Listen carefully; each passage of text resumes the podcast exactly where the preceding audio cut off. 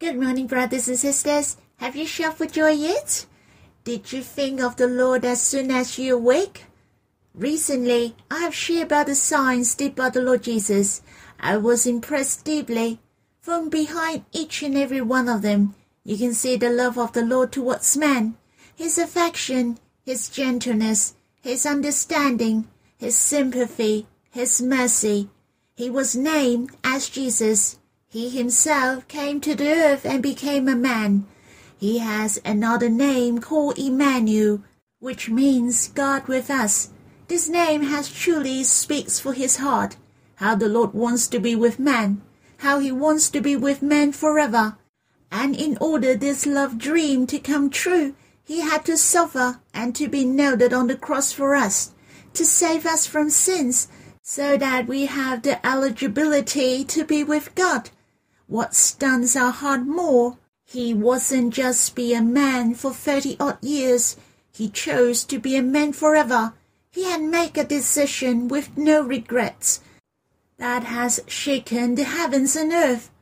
I believe these can comfort our heart most. It gives us warmth. Let us sing a hymn together to meditate and worship together. The Lord has become a man forever. We will sing Songs of Love, Song 130, Emmanuel, God is forever man. Lord, you did know you would suffer much on the earth. Lord, you did know you'd be nailed on the cross. My glorious Lord, you never had a single doubt. For love you longed to be a man forever. Oh, my dear Lord, it's so precious you have come for a man that deeply comforts my take away all my fears and distance. Oh Lord, now and forever you dwell in my heart. For ere a man, you make me know my own value and my precious position in your heart. Oh Lord, you came, it shook the heavens and the earth, and the angels are forever amazed. Oh my dear Lord, it's so precious you have come. You have decided to commit yourself forever. Such fervent love comforts my heart and gives me warmth. May I enjoy your presence now and forever. Emmanuel, you're worthy of my love forever. I believe your heart are touched in some areas. Some have moved your heart. You can respond to the Lord one by one to express your thanksgiving and then offer your hearts to Him, to worship the Lord this way and pray to Him. When I was singing this hymn, I was very touched at some areas. For example, the first stanza mentioned, the Lord never had a single doubt, and He takes away all my fears and distance. And later it mentioned He commit Himself forever. Well, all are very precious, and we can express our thanksgiving one by one to reveal our love to Him in return. I'd like to share where I was touched, and it is in the second stanza. You have decided to commit yourself forever. The Lord became a man. It has shown his determination. Not only he loved us and died for us on the cross, but this commitment is forever. He had paid at all costs to love me, And this is the meaning of committing himself. He gained us by his all. It is so precious, isn't it? Yet we are worthy for God to commit himself. He loves us with his past, his present, his future, and his all, to embrace every single one of us. I feel so warm and my value is so high. Shall we sing this hymn again? After that, we can quiet ourselves and worship the Lord. Lord, you did know you would suffer much on the earth. Lord, you did know you'd be nailed on the cross. My glorious Lord, you never had a single doubt. For love you longed to be a man forever. Oh, my dear Lord, it's so precious you have come. For a man that deeply comforts my heart. You take away all my fears and distance. Oh Lord, now and forever you dwell in my heart. For a man, you make me know my own value and my precious position in your heart. Oh Lord, you came, it shook the heavens and the earth, and the angels are forever amazed. Oh my Lord, it's so precious you have come. You have decided to commit yourself forever. Such fervent love comforts my heart and gives me warmth. May I enjoy your presence now and forever. Emmanuel, you're worthy of my love forever. Lord, I give thanks. You knew you have to suffer a lot as a man, but you didn't hesitate at all. It hasn't stopped you to make this decision. You became a man, has warmed our heart, and takes away all my distance. You are truly approachable. You are man forever, which has shown us that you love us forever. You are willing to commit yourself for us forever. You pour out your all for us. O oh Lord, thank you that you make us to be compatible with you, so that we know we are so valuable.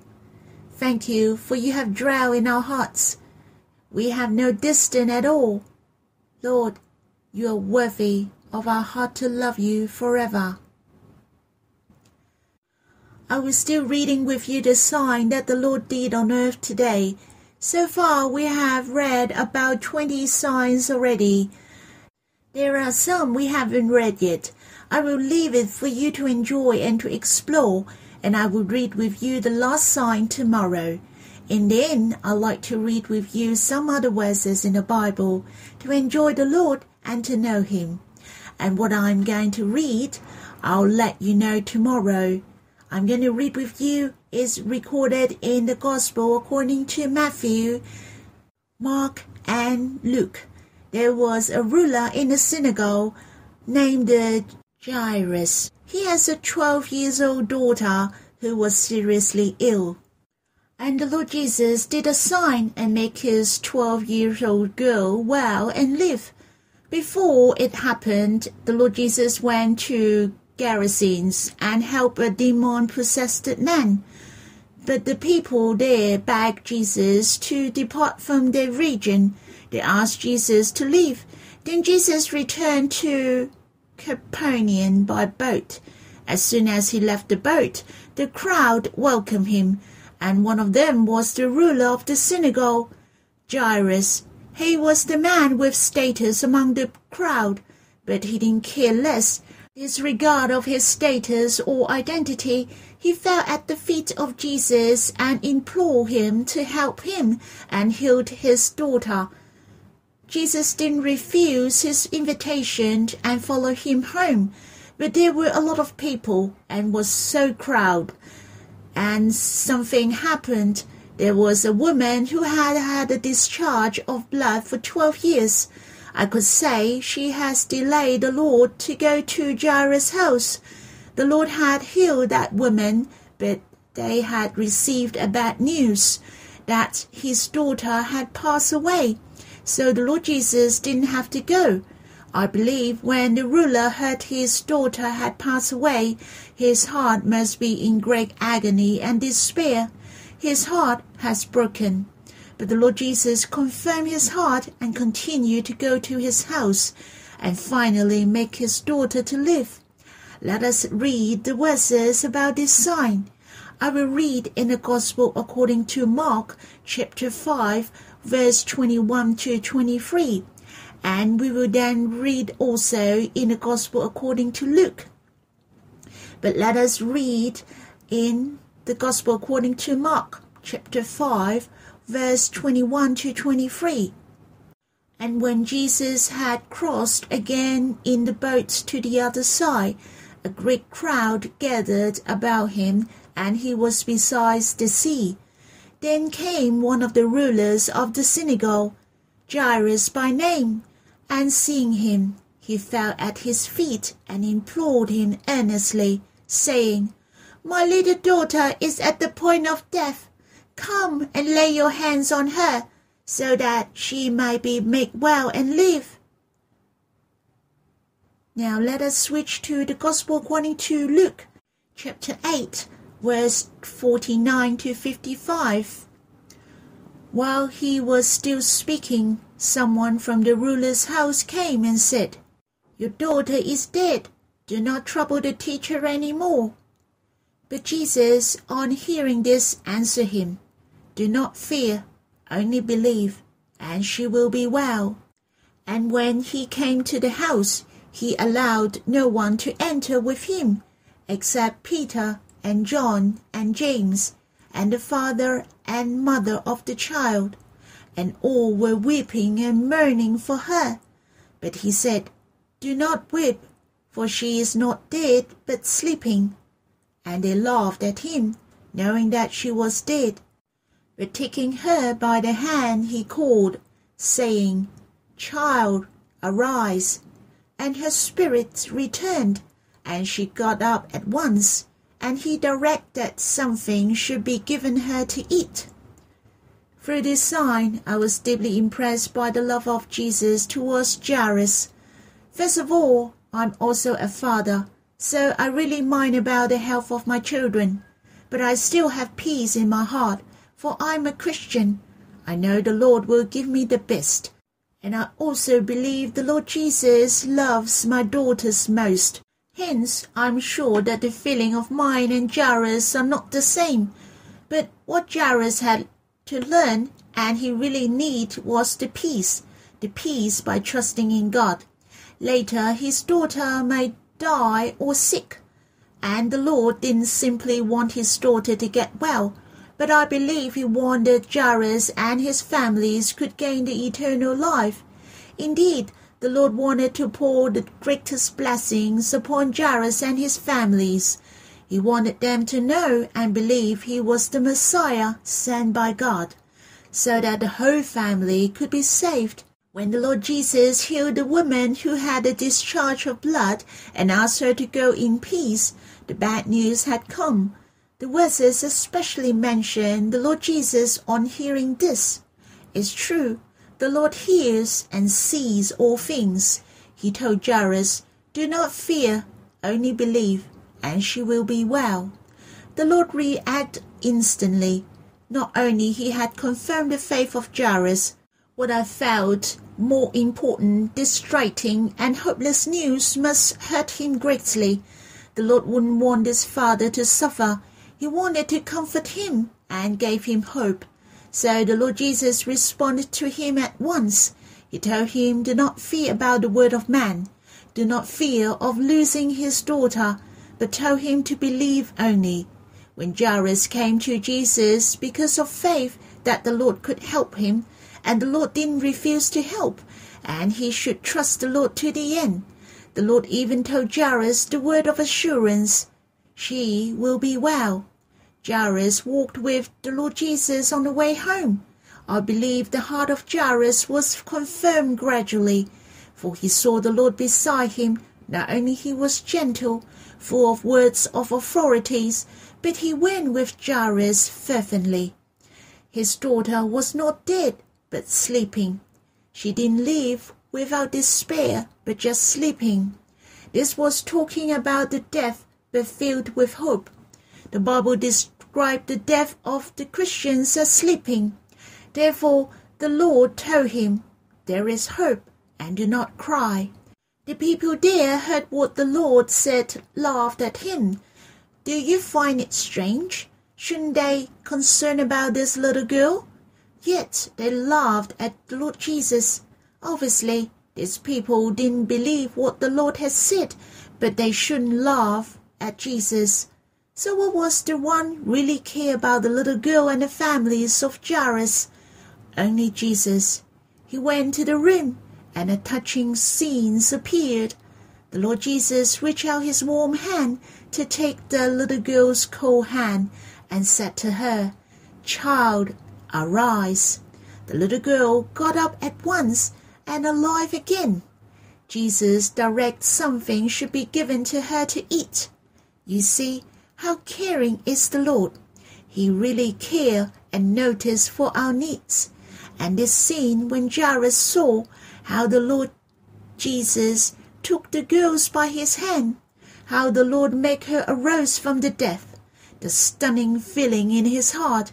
I believe he had the fresh bag from he felt at the Lord Jesus' feet until he was shocked by the bad news about his daughter. You can imagine what an overwhelming and grateful feeling that he had in his heart. And until this moment, as his daughter arose from the death, I believe Jairus' heart must be very touched. What he got was a lot and very precious. Not only he gained his daughter again, but he saw the Lord. He got to know this Lord. The Lord is almighty, but he is compassionate as well. He is so gentle. His love is so tender.